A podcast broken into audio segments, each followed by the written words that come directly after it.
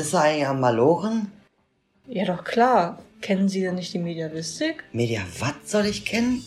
Kenn ich nicht. So was gibt's doch gar nicht. Are you sure about that? Willkommen bei Mediawatt, dem Podcast aus dem Ruhrgebiet. Heute mit Leo. Und Pat. Genau, und vielleicht ist euch das aufgefallen, dass diesmal das Zitat am Anfang fehlte. Und das ist, weil wir heute eine Spezialfolge haben. Ja, offensichtlich ist Urlaubszeit, es ist vorlesungsfreie Zeit. Das heißt, wir haben alle ganz wenig Zeit. Und bald geht auch das neue Semester wieder los. Deshalb dachten wir uns, wir schauen mal über das Vorlesungsverzeichnis, oder? Genau. Das heißt, die heutige Folge, so als kleiner Disclaimer, ist wahrscheinlich eher interessant für RUB-Leute. Andere können sich natürlich auch gerne anhören, was wir für Kurse an der RUB haben. Ähm, und vielleicht könnt ihr uns auf Instagram schreiben, was ihr denn für coole Kurse an euren Unis habt. In der Mediavistik natürlich. Ähm, aber genau, wir gucken uns heute ein bisschen den Aufbau von dem Germanistikstudium, natürlich mit Fokus auf der Mediavistik an so wie viele Mediavistik-Kurse könnt ihr maximal in dem Studium machen? So kleiner Spoiler, sehr viele. Genau, und Pat redet noch ein bisschen über das Masterstudium. Genau, er ist der Dino, er ist uns ein bisschen voraus. Ähm, ich sag kurz was zum MEd. Da kann man nämlich tatsächlich auch Mediavistik-Kurse äh, belegen. Und das ist der Fahrplan für heute. Vielleicht ist es ja auch ganz spannend für die Leute, die noch nicht an der RUB studieren, aber natürlich nach dieser Podcast-Folge so viel Bock darauf haben, an der RUB Medievistik zu studieren, dass es gar nicht anders geht, oder? Genau. Wenn das der Fall sein sollte, dann lasst uns bitte mal wissen, wie ihr dann auf unseren Podcast gekommen seid, weil das würde mich dann stark interessieren. Wir haben doch, wenn du bei uns die Insights anguckst, wir haben viele SchweizerInnen und äh, ÖsterreicherInnen und FreiburgerInnen dabei. Das heißt. Okay, meinst du, die wechseln dann nochmal kurz entschlossen die Uni und kommen zu uns? Alleine wir sind doch schon ein guter Grund, oder? Das ist ein Argument. Aber wir hatten doch schon Sarah von der Uni Bern, die erzählt hat, es gibt einen Einhornkurs da. Und ganz ehrlich, oder es gab ihn zumindest mal. Und ganz ehrlich, das wäre für mich hier der Grund, nach Bern zu wechseln. die Rupp verli verliert uns noch? Ich glaube, Nick schlägt das Einhorn. Ah, wer weiß. Vielleicht, wenn ihr uns coole Sachen schickt, dann machen wir demnächst den Podcast von einer anderen Uni oder so. Naja, aber gut, fangen wir mal an mit dem BA.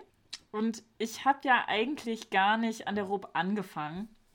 Äh, ich habe in Berlin angefangen äh, zu studieren und dann gewechselt. Aber auch in Berlin fängt man mit dem Grundmodul an. Das besteht in Berlin aus einer Vorlesung und einer Übung beziehungsweise einem Seminar und an der RUB besteht das aus dem Grundmodul ähm, ein Plenum, was sich anhört wie eine Vorlesung und eine Übung, die aber eigentlich keine Wahlmöglichkeiten zu den Themen hat. Genau so ist es. Also Plenum ist auch in, im Endeffekt eine Vorlesungsform, wenn man so will. Okay. Ja, ich war ein bisschen irritiert, als ich das im Vorlesungsverzeichnis gesehen habe, dachte ich so, okay, Plenum, was ist das? Und dann ist es asynchron, okay. Aber naja. Äh, das heißt, wir halten uns auch gar nicht länger mit dem Grundmodul auf, weil da habt ihr eh keine Wahl, das müsst ihr machen, egal ob ihr jetzt Interesse an der Mediavistik habt oder nicht. Ähm, wir gehen weiter ins Vertiefungsmodul. Und das fand ich ganz interessant, weil als ich aus Berlin kam, ähm, da ist man theoretisch nach dem Grundmodul durch mit der Mediavistik, wenn man nicht den Wunsch hat, das weiterzumachen. Äh, an der RUB muss man aber halt noch ein Vertiefungsmodul im Bereich Mediavistik machen. So. Genau. Und wir haben uns den Kurskatalog angeguckt. Ähm, das sind hauptsächlich Pro-Seminare und Übungen. Und Pat, willst du mir einfach mal sagen, welches Pro-Seminar du denn am coolsten fandst? Genau, also wir können uns natürlich nicht alles angucken, weil die Mediavistik bietet in Bochum so viele Möglichkeiten. Und den spannendsten Pro-Seminarkurs, den ich gefunden habe, das war der Kurs Literatur um 1200 bzw. 1200, Heldenepik und höfischer Roman Drachentöter von Dorothee Lindemann. Fand ich klang furchtbar cool. Ich bin ja auch der Nibelungen-Dude irgendwie und natürlich komme ich dann auch direkt zu Siegfried dem Drachentöter, aber, und das möchte Frau Lindemann hier, glaube ich, auch stark machen, ist der Drachentöter nicht nur für Siegfried reserviert. Es gibt im Mittelalter unglaublich viele Drachentöter, das ist einfach ein Ding. Alles und jeder muss mal Drachen getötet haben, gefühlt. Und mh, hm, Frau Lindemann möchte sich offensichtlich anschauen, wie das auch in verschiedenen Gattungen funktioniert, also literarischen Gattungen. Und zwar einerseits in der Heldenepik und auf der anderen Seite im höfischen Roman. Dazu schlägt sie vor, sich das Nibelungenlied anzuschauen. Hartmann von Auers Iwein und Gottfried von Straßburgs Tristan sind die drei Beispiele, die sie sich jetzt rausgesucht hat, die im Seminar besprochen werden sollen und von einzelnen Gruppen in einem Close-Reading-Verfahren ausgearbeitet werden sollen und dann Rückschlüsse darüber geben sollen, wie es erstens mit der Gattung aussieht, wie das Drachentöter-Motiv da eingebunden wird im höfischen Roman oder in der Heldenepik und was das eigentlich alles für die Figurenanalyse innerhalb der Literatur, ähm, was es damit zu tun hat. Und das fand ich eigentlich ganz spannend. Vor allem gibt es echt viele Beispiele, auch fernab von diesen drei, die Frau Lindemann gewählt hat, wo Drachentöten eine Rolle spielt. Also aus dem englischen Bereich kennen wir den Beowulf, der am Ende den Drachen bezwingen muss und dann daran stirbt, zusammen mit dem Drachen. Meine ich zumindest, oder? Ich glaube, es ist so. Stille von meiner Seite aus. Ja, wir haben ja eben schon geklärt, Leo hat nicht Anglistik studiert, sondern Amerikanistik. Und das war für mich ein Mindblow-Moment. Das heißt, bei uns gibt's oder gab es kein ähm, Mittelalter. ich musste Beowulf nicht lesen. Du durftest ihn nicht lesen. Ich durfte ihn nicht lesen, genau. Ich kam dann mit meinem Halbwissen vom 13. Krieger um die Ecke äh, und habe mich gefreut, dass ich richtig lag. Auf jeden daran Fall. Daran erinnern zu können, dass das irgendwas mit Beowulf zu tun hatte. Genau. Also da hast du mich komplett outsmartet, muss ich zugeben. Also ich muss auch sagen, dass der Titel mich tierisch antörnt, Drachentöter. Ähm, ich finde, das ist smart gemacht, das damit reinzunehmen.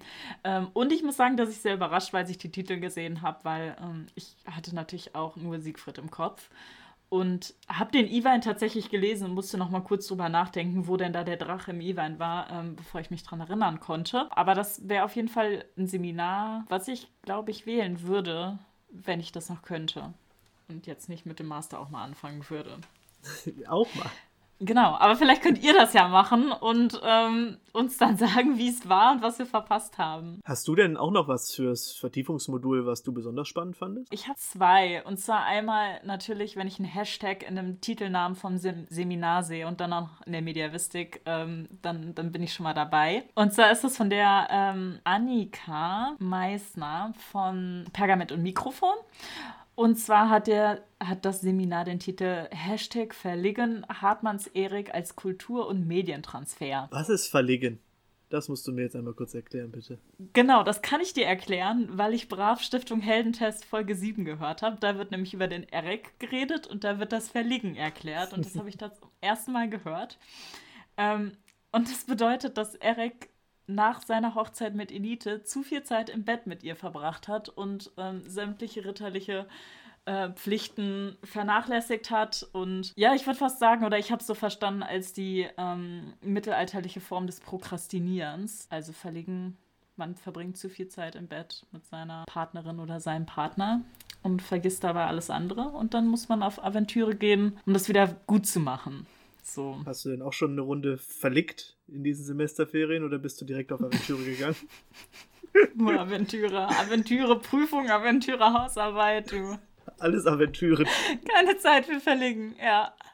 Genau, also wie wir schon gesagt haben, ähm, wird in dem Seminar ERIC behandelt und mit verschiedenen Projektarbeiten verspricht Frau Meissner dann Kursinhalte für andere Zielgruppen aufzubereiten ähm, und dabei halt auch Plattformen und ich denke mal daher kommt der Hashtag auch ähm, wie TikTok, Instagram, YouTube, Twitter, Spotify und so weiter mit einzubinden und ich meine, wir sind vielleicht auch ein bisschen subjektiv hier, weil wir in diesem Podcast durch das Seminar von Frau Meissner und Herrn Kahle gelandet sind. Mm, aber ich finde es halt immer super cool, wenn man irgendwie so veraltete Sachen, ich meine hier literally alte Sachen, ähm, mit so neuen Medien verbindet, weil ich glaube, dass es halt auch ganz vielen Leuten, und das ist ja auch mit Zielgruppe gemeint, halt nochmal einen anderen Zugang äh, dazu gibt, zu den Inhalten und mh, mm, ja, in gewisser Weise halt auch eine Praxis ist. Ich meine, ich habe, glaube ich, in dem Seminar mehr Praxis gelernt, halt einfach, wie schneide ich einen Podcast. Ganz ehrlich, das sind halt einfach so Techniksachen, die lernt man sonst in einem Studium nicht, außer man arbeitet sie sich selbst an. Und wenn man dann gezwungen wird, ich meine, jeder könnte sich hinsetzen und sich selbst Excel erklären oder halt mal irgendein Programmierprogramm oder halt ein Videoschnittprogramm oder halt Audioschnittprogramm, wie wir das benutzen. Äh, aber man tut es in der Regel nicht. Und deshalb finde ich es ganz nice, wenn dann halt so ein äh, Seminar einzwingt, sich dann vielleicht mal mit sowas auseinanderzusetzen. Vor allem ist es ja auch bezeichnend, dass das dann direkt aus der Medievistik kommt, gerade dem Ding, was so mega alt wirkt und so gar nicht up to date.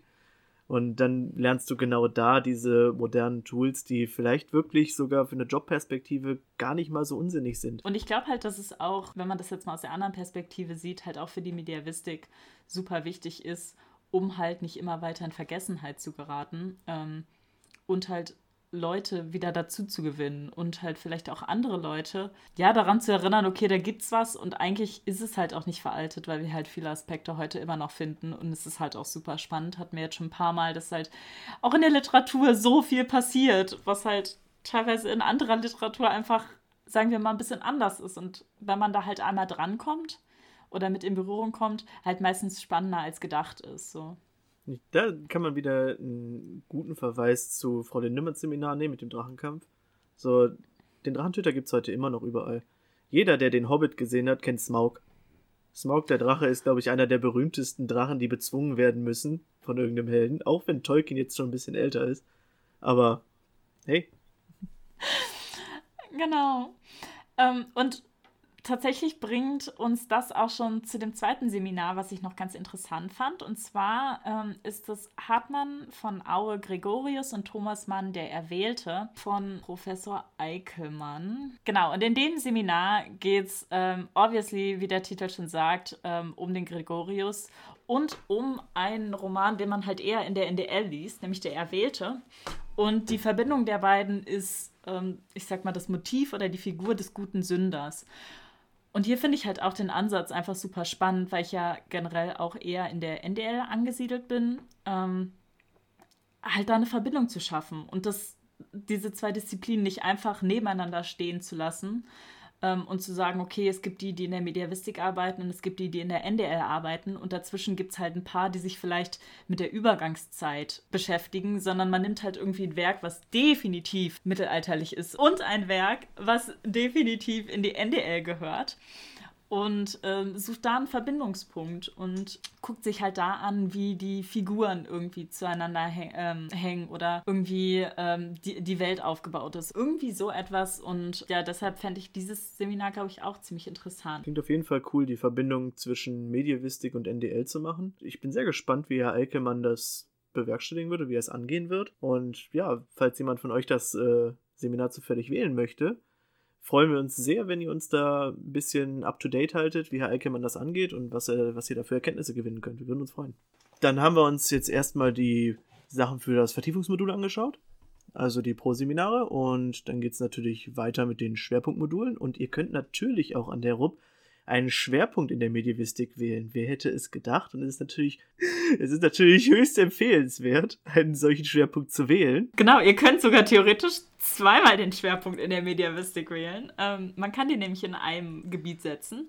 So, also wenn ihr ganz viel Bock habt, dann könnt ihr wirklich unglaublich viele Kurse in der Mediavistik belegen. Genau, also ihr habt viel, viel Auswahl und ihr habt auch viel, viel Auswahl im Seminarkatalog. Und eine Sache ist mir direkt ins Auge gesprungen dass sowohl Professor Eickelmann als auch Professor Bastard Seminare zur Antikenrezeption anbieten. Das fand ich spannend, weil zwei Professoren aus unserer medievistischen Abteilung zum selben Thema ein Seminar machen, aber nicht zusammen. Das fand ich spannend und habe mir deshalb mal ein bisschen angeschaut, was für Ansätze die beiden wählen. Und bei Herrn, bei Professor Eickelmanns Seminar, der literarische Antikenrezeption in Text und Bild, geht es vor allem um den Aeneas-Roman, was mich ein bisschen verwundert hat, aber vielleicht auch gar nicht so sehr. Der Aeneas-Roman ist von Heinrich von Beldecke. Dazu hatte ich letztes Semester selbst ein Seminar, deshalb kenne ich mich fast ein bisschen aus.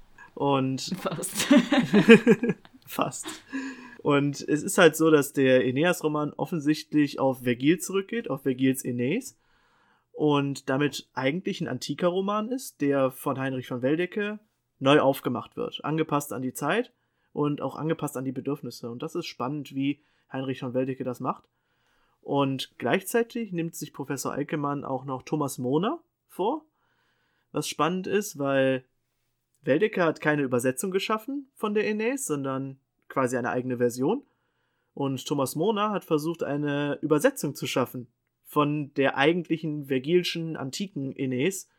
Und das beides steht sich da in diesem Seminar offensichtlich gegenüber, wie beide mit ihrer Vergil-Rezeption versuchen, etwas auszudrücken, weil was ja spannend daran ist, vor allem bei Vergil, dass das ein hochgeschätzter Autor ist im Mittelalter und zur, zum lateinischen Bildungskanon einfach dazugehört, wie nichts anderes. Und man eigentlich die ganze Zeit von einem Autor spricht, der nicht an Jesus Christus geglaubt hat, der kein Christ war, der noch pagane Glaubensvorstellungen hatte und trotzdem sehr hohes Ansehen genossen hat. Wie kann man also eine Geschichte, die von den Göttern redet, von Aphrodite und allen möglichen anderen Göttern, die in diesen Kontext eingebunden werden und letztendlich über Aeneas Rom gründen und damit das Kaisertum begründen.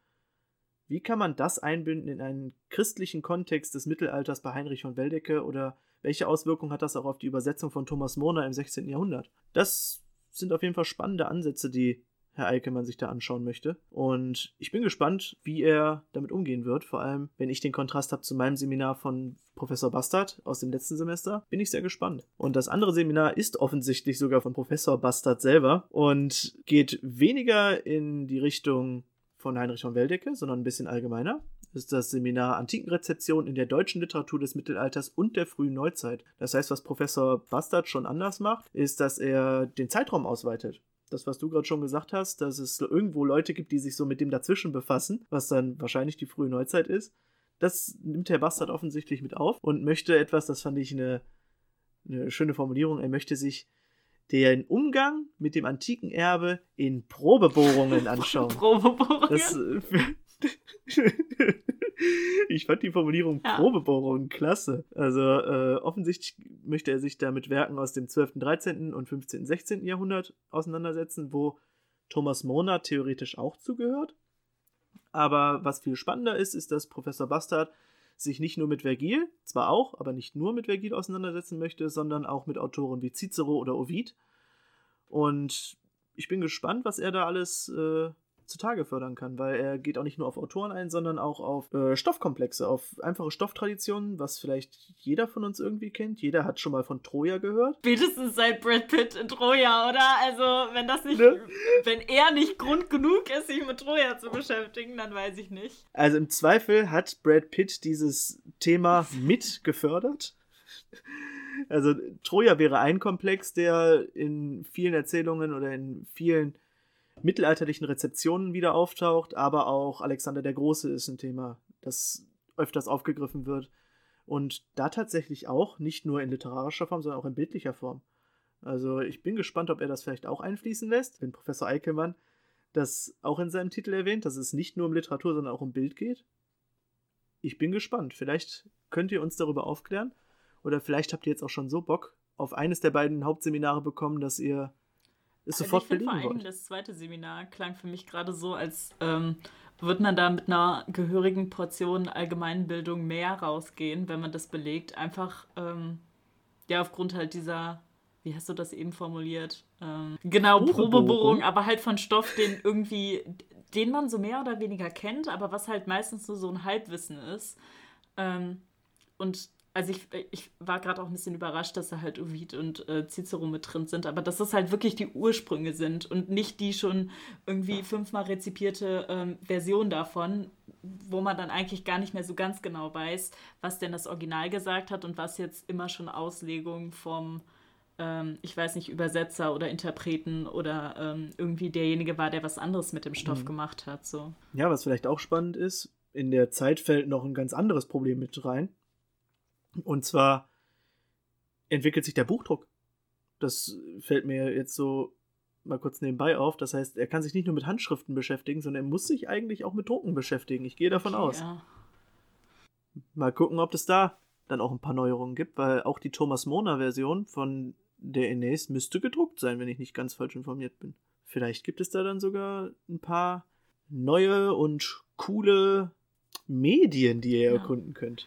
Okay, ähm, hast du noch ein anderes Master? Obwohl, das waren noch gar nicht die Master-Seminare, aber die kann man auch im Master belegen, ne? Master und im Bachelor, ne? Ja.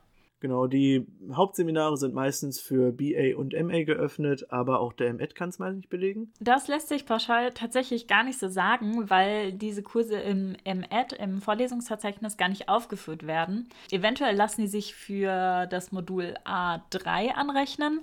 Das solltet ihr aber auf jeden Fall nochmal in der Kursbeschreibung checken oder zur Not nochmal nachfragen bevor da irgendwas schief geht. Also auf Nummer sicher zu gehen, ob die sich auch für den M-Ed anrechnen lassen. Die Kurse im M-Ed sehen nämlich ein bisschen anders aus. Dann schauen wir uns mal den M-Ed an. Leo, was hast du da ausgefunden? Ich stehe vor meiner Kurswahl, deshalb habe ich mich ein bisschen damit beschäftigt. Im MED müsst ihr zwei Module machen, Modul A und Modul B. Modul A ist zur Textualität des Deutschunterrichts und Modul B ist zur Kommunikation und Sprache im Deutschunterricht. Ähm, zu dem Ganzen, oder in Modul A gibt es eine Vorlesung, zwei Hauptseminare und eine Übung. Modul B gibt es eine Vorlesung und die zwei Hauptseminare, aber keine Übung. Und ihr müsst in einem der Module tatsächlich einen mediavistischen Kurs oder einen sprachgeschichtlichen Kurs belegen. Ähm, das heißt, auch hier habt ihr mindestens ein mediavistisches Seminar. Äh, ihr könnt euch aber auch, glaube ich, austoben und ähm, so viel nehmen, wie geht. Allerdings ist hier die Wahl ein bisschen eingeschränkt. Wenn man ähm, über E-Campus reingeht und sich anguckt, was für Kurse angeboten werden, sind das für die Mediavistik, ähm, ich sag mal, nur zwei, die aber beide sehr spannend klingen, finde ich, weil die sich mit was beschäftigen, ähm, wo ich mit Sam schon drüber gesprochen habe. Und Sam, die gerade in Italien noch am Strand liegt und deshalb nur im Geist bei uns ist und jetzt in meiner Erzählung, hat mich nämlich gefragt, ähm, als sie ihre Hauptseminare gewählt hat, ähm, hat sie mich gefragt, sag mal, meinst du, ich kann in die Mediavistik machen? Wäre nicht Linguistik und NDL sinnvoller, wenn ich den MEd mache, weil das halt irgendwie mehr mit dem Schulstoff zu tun hat?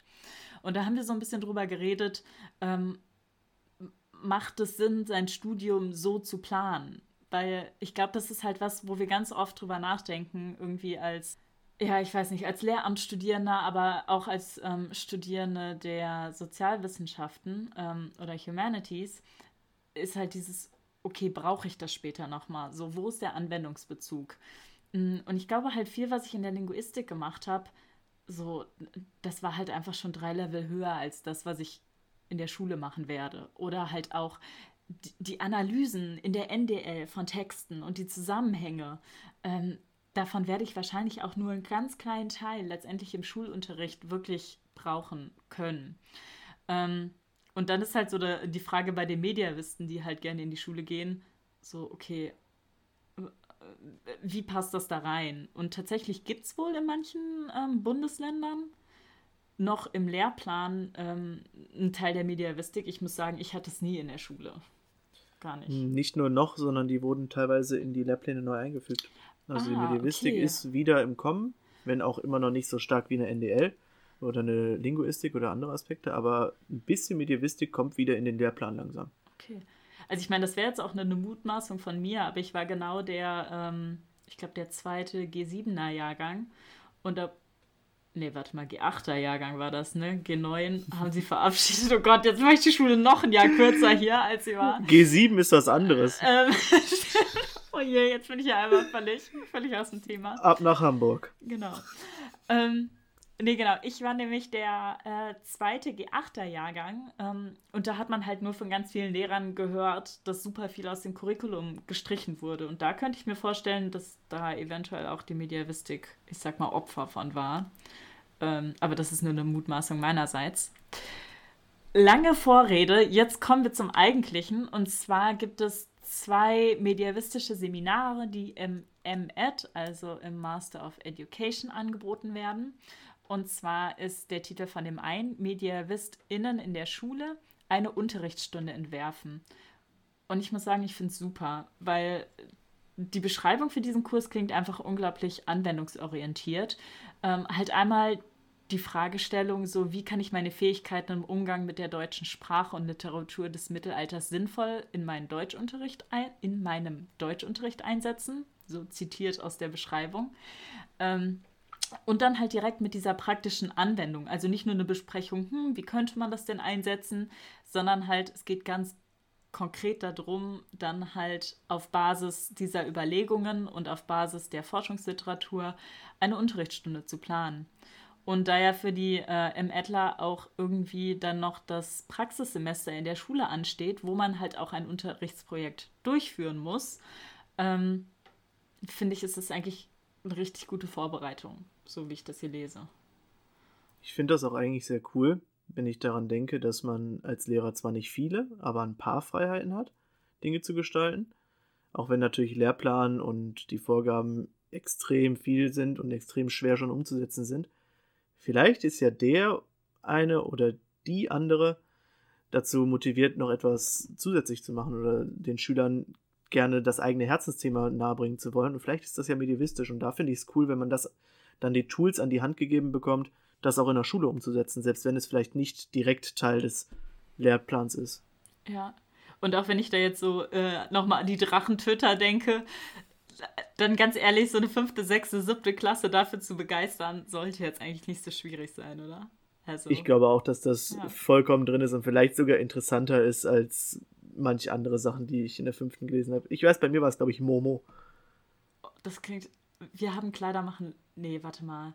Pole Poppenspäler gelesen. Das war so ein Reklamheft.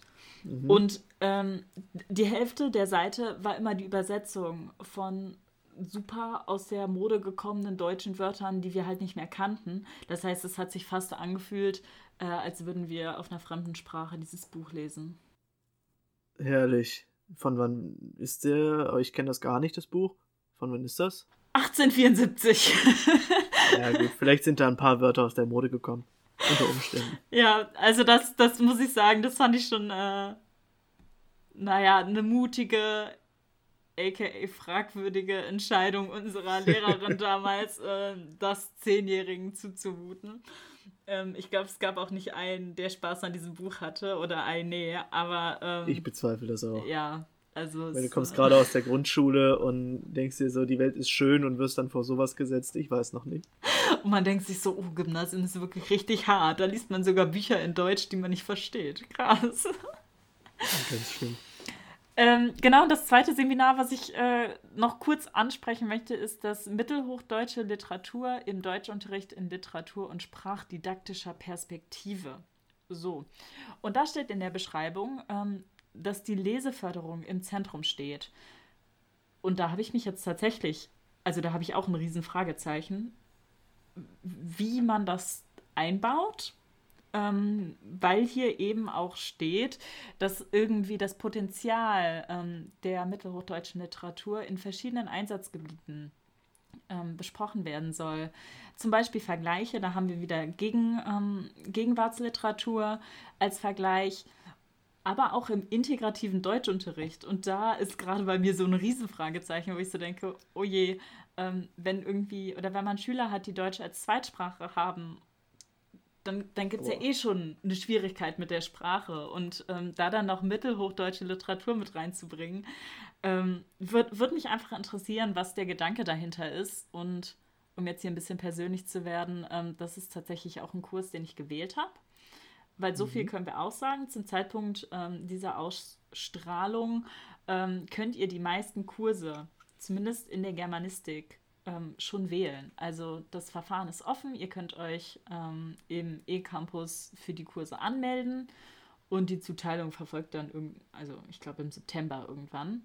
Ja. Ähm, genau. Und es, ah, es gab noch eine ganz wichtige andere Frist, Pat. Ja, die, die eine Frist oder die Frist, die Leute vielleicht mögen, ist die, hey, ich kann endlich Kurse wählen. Vielleicht mag die jemand. Die Frist, die keiner mag, ist die, sich zurückzumelden. Und vielleicht sollten wir die direkt auch dazu nennen, weil die ist sehr nah dran. Am 31.08. müsst ihr eure 336 und ein paar gequetschte Euros an die RUP überwiesen haben, um euch für das Wintersemester zurückzumelden. Damit die Erinnerung von uns an euch nochmal, das nicht zu vergessen. Ähm, ihr könnt ja beides zusammen machen. Erst das Unschöne und dann guckt ihr ein bisschen durch den Kurskatalog, was vielleicht so interessant ist. Ähm, Pat, was ist dein Lieblingskurs gewesen in deinem Studium? Generell und in der Mediavistik? Zwei mm. Antworten. Jetzt muss ich wirklich überlegen, da hast du mich kalt erwischt. Generell, was, was mein allerliebstes Lieblingsseminar ja, gewesen? Ja, gibt es irgendwie so einen Kurs, der dir mega im Kopf geblieben ist? Oh, tatsächlich, da haben wir eben drüber geredet, die Vorlesung Sozialisationstheorien aus Bildungswissenschaften, was total untypisch kommt, weil ich ja nicht mal im Master of Education studiere. Aber das lag ganz klar am Dozenten damals, weil der es sehr cool aufgezogen hat und ein Kinderbild von sich gezeigt hat. Der Mann war ewig alt und hat ein Schwarz-Weiß-Bild von sich und ich glaube seinem Opa gezeigt. Der Opa Kohle verschmiert und er auf dem Dreierrad mit Knickerbockern.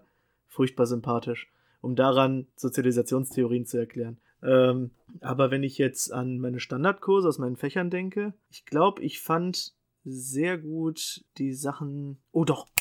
Rechtspopulismus bei Professor Miran Dabak und Dr. Medardos Breel aus der Geschichte vom äh, Institut für Diaspora und Genozidforschung. Furchtbar gutes Seminar, weil die Diskussionskultur unglaublich gut war. Daran erinnere ich mich sehr positiv. Und in der Medievistik ist mein Lieblingsseminar, glaube ich, das letzte Forschungsseminar gewesen.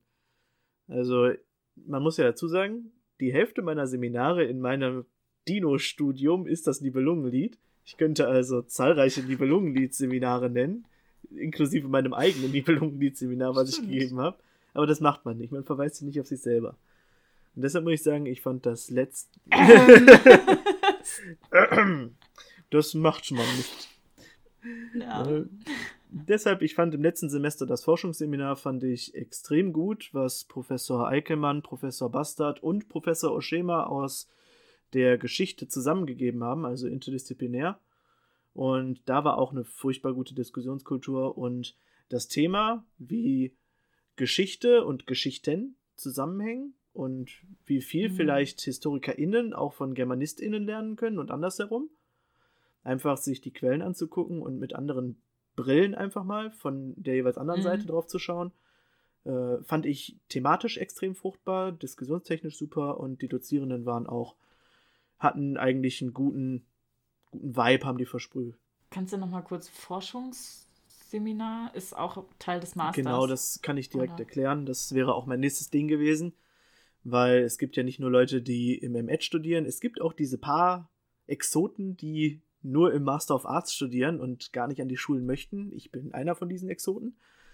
Und in eurem Studienverlaufsplan ist eigentlich alles sehr einfach. Ihr könnt ähnlich wie ich, alles in der Medievistik machen, außer einem Modul, was etwas anderes sein muss, sonst kann alles Medievistik sein. Und das besteht halt eigentlich immer aus einer Ansammlung von Hauptseminaren. Das, der einzige Unterschied, den der Master of Arts im Gegensatz zum Master of Education hat, ist dieses Forschungsseminar, was ein Format ist, was im, im Ed nicht vorkommt. Und eigentlich ist das vergleichbar mit den Kolloquien aus anderen Studiengängen. Das heißt, in der Geschichte war es auch als Kolloquium angesiedelt und in der germanistischen Medievistik war es als Forschungsseminar angesiedelt, weil in einem Kolloquium schreibst du in der Regel keine Abschlussarbeit. Und ich muss jetzt aber, weil ich es in der Medievistik belegt habe, eine 30-seitige Forschungsarbeit schreiben zu einem mhm. aktuellen Forschungsthema, was am besten natürlich mit dem Thema des Forschungsseminars zu tun hat. Und da bin ich auch gerade noch am struggeln, bin ich ehrlich mit euch. Was das Thema angeht oder was das Schreiben angeht? Sowohl als auch. Das heißt, gerade okay. verlege ich sehr viel. Okay. Ich, ich verlege unglaublich viel. Meine Aventur hat noch nicht richtig begonnen. Ehrlich gesagt bin ich mir nicht sicher, ob man alleine verlegen kann oder ob man dazu einen Partner braucht. Ich habe furchtbar gemütliche Kissen, die können mit mir verlegen. okay. Das, das muss reichen, leider Gottes. Es gibt auch dieses Semester ein Forschungsseminar und das ist auch ein ziemlich spannendes, muss ich sagen. Das heißt, ich könnte mir sogar vorstellen, da freiwillig hinzugehen, weil ich habe nicht mehr so viele Veranstaltungen und muss meine Zeit irgendwie rumkriegen. Außer arbeiten. Und zwar heißt das äh, Forschungsseminar fürs Wintersemester Wahrheitsannahmen, Evidenzstrategien und Wissen in mittelalterlicher und frühneuzeitlicher Literatur. Und das ist eigentlich ganz spannend, weil es geht auch ein bisschen mit dem Thema, glaube ich, aus dem letzten Semester einher. Die Frage danach, was ist Wahrheit? Und wie viel von dem, was wir da so lesen, können wir für bare Münze nehmen? Das war ein ganz großer Diskussionspunkt aus dem letzten Semester, den ich gut fand, weil HistorikerInnen häufig den Anspruch vom Fach her einfach haben, dass sie die Wahrheit suchen und oder eine Wahrheit suchen. Und, und diesen Forschungsanspruch haben GermanistInnen nicht unbedingt, weil wir keine historische Wahrheit suchen. Trotzdem ist es spannend zu gucken, was haben die Leute im Mittelalter versucht als Wahrheit zu verkaufen eine gute Freundin von mir, die im Studiengang Mars, Medieval and Renaissance Studies studiert hat bei uns an der RUP. Die hat ihre Masterarbeit, oder beziehungsweise schreibt sie gerade noch, zum Thema Wahrheit in Reiseberichten. Und da ist ganz spannend, was dir Leute erzählen, was sie auf ihren Reisen kennengelernt haben, obwohl sie vielleicht gar nicht an dem Ort waren. Weil es kann kaum einer überprüfen, ob du überhaupt da gewesen bist. Eine andere Geschichte ist, wie auf einmal Wahrheit sich verändert. Das heißt, du kriegst meinetwegen einen Reisebericht und da steht drin, äh, Person X hat ein Tier getroffen, das so groß war wie ein Pferd mit einem Horn im Gesicht. Und natürlich wird daraus selbstverständlich das Einhorn, was wir alle kennen. Gemeint ist aber das, was wir heute immer noch alle kennen, das Nashorn. Was natürlich der Beschreibung ist, funktioniert. Es ist ungefähr so groß wie ein Pferd und hat ein Horn im Gesicht. Ist halt nur leider nicht so zierlich, ein bisschen bauchiger vielleicht. Ne? Und da ist dann halt die Frage, wie transformiert sich vielleicht auch Wahrheit? Das heißt, da ist nicht Unwahrheit zwingend gesprochen worden, aber das, was daraus gemacht wird, ist vielleicht nicht ganz richtig. Und das finde ich einen spannenden Diskussionspunkt und bin wirklich gespannt, was das Forschungsseminar in seinen Diskussionen da irgendwie rausfinden kann, weil das ist die andere Sache am Forschungsseminar. Es ist sehr nah an Forschungsdiskussionen der Zeit. Das heißt, was wird jetzt gerade in der Medievistik diskutiert? Worüber wird sich Gedanken gemacht? Und das ist eine der Fragen, über die sich Gedanken gemacht wird in der Medievistik. Wie können wir Dinge überprüfen und was können wir für bare Münze nehmen? Und was ist vielleicht metaphorisch gemeint? Was ist Teil von purer Fiktionalität und was ist vielleicht faktisch richtig? Das sind spannende Dinge, über die man sich unterhalten kann und die in der Forschung brandheiß sind. Ich finde ja auch die Wahrheitsfrage ähm, oder manchmal halt auch gepaart mit dieser Wirklichkeit, so was ist wirklich passiert, unglaublich spannend. Und dazu hat ähm, tatsächlich in meiner ersten Geschichtsstunde, in meinem alten Studium, hatte ich auch einen Teil Geschichte. Und da hat unser Prof ähm, praktisch begonnen mit einem Quote, was mir bisher immer, also es geht mir einfach nicht mehr aus dem Kopf und ich glaube, das ist eines der schönsten Sachen, die ich je gehört habe und auch eins der Sachen, die mich am, am meisten nachdenklich machen. Und zwar ist es über die Selectivity of History. Talking produces silence, highlighting means hiding and remembering means forgetting. Und wir haben halt auch ein bisschen drüber gesprochen, okay, was steht in den Geschichtsbüchern und was steht halt eben nicht drin und was sagt das dann aber auch wieder über Geschichte und ähm, ja, weil du jetzt gerade so ein bisschen den Wahrheitsanspruch ähm, der Historiker angesprochen hattest, der natürlich auch ähm, einfach unglaublich schwierig ist, wenn man sich anguckt, okay, wer schreibt die Geschichtsbü Geschichtsbücher oder wer hat damit angefangen oder welche wurden überliefert. White people. Äh, das, genau, das fand ich aber einfach unglaublich faszinierend und ähm, auch was, was man nicht nur in der Geschichte, sondern auch mit in die Literatur irgendwie nehmen kann, ähm, wenn man sich Charaktere anguckt, wenn man sich Figuren anguckt, ähm, wenn man sich anguckt, welche Werke wir heute noch lesen, ähm, Stichwort Kanon und welche halt nicht gelesen werden und wenn man sich dann noch überlegt, okay, welche hat es mal gegeben, die halt einfach heute nicht mehr vorhanden sind und wovon wir nie wissen werden. So. oder auch einfach welche Dinge sind noch vorhanden werden, aber werden aber einfach vergessen, weil sie nicht mehr thematisiert werden, weil vielleicht ja. sie nicht Teil des Kanons sind oder auch nicht in den Kanon passen. Das ist ja auch so eine Sache. Dinge werden nur genommen, mhm. wenn sie passen oder passend gemacht ja. wurden.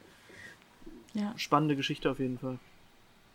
Und manchmal ist das vielleicht auch ein gutes Ding. Und ich hoffe, dass wir uns da in der Zukunft hin entwickeln, dass bestimmte Sachen absichtlich gestrichen werden, weil man sagt, sowas gehört einfach nicht mehr in den Kanon oder ja, sowas sollte nicht unterstützt werden. Ja, ich glaube, Selbstreflexion ist da ganz wichtig und auch, dass man da neue Türen öffnet für Literaturgattungen oder AutorInnen oder auch, ja.